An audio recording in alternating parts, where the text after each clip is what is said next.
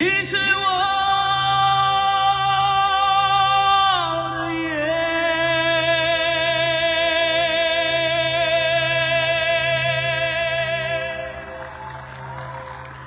萧煌奇的《你是我的眼》。今天看到 Jenny，你的儿子真的是太可爱了。希望你能够常常把你跟你儿子的这些点点滴滴呢。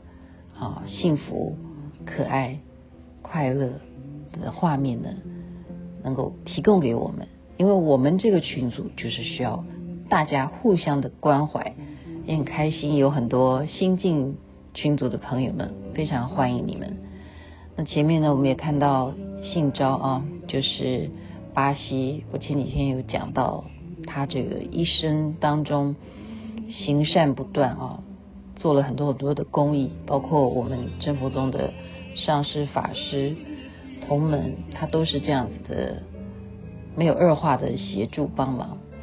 那很高兴，他刚刚说了，经过了这些事情，他还是没有改变他对师尊这样子的依孤哦。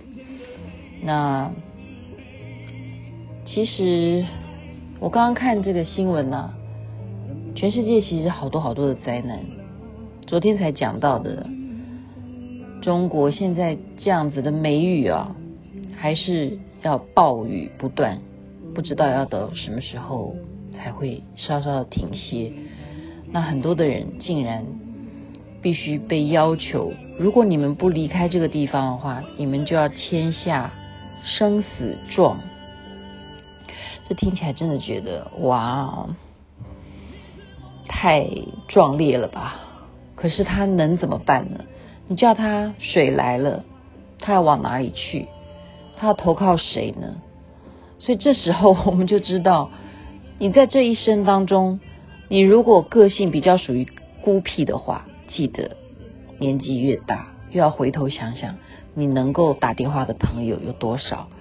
你真正遇到状况的时候，有什么人是你的紧急联络人？这真的不是开玩笑的。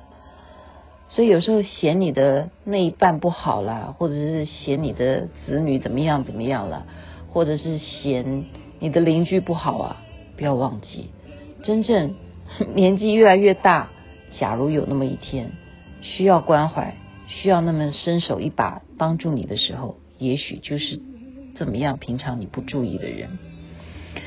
希望全世界这样子的灾难，或者是各式各样的情况呢，都能够在我们这样子每天的祈祷当中，希望给我们一线曙光。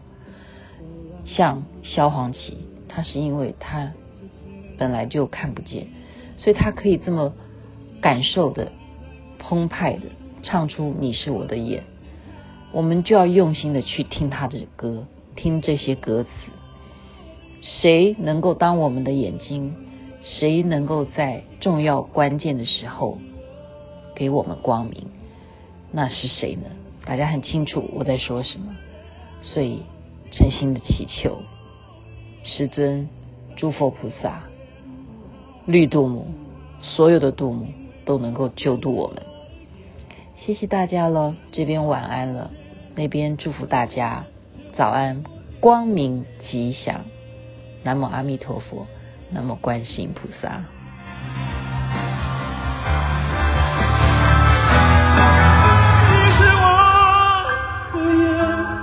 带我领略四季的变化，你是我的眼，带我穿越。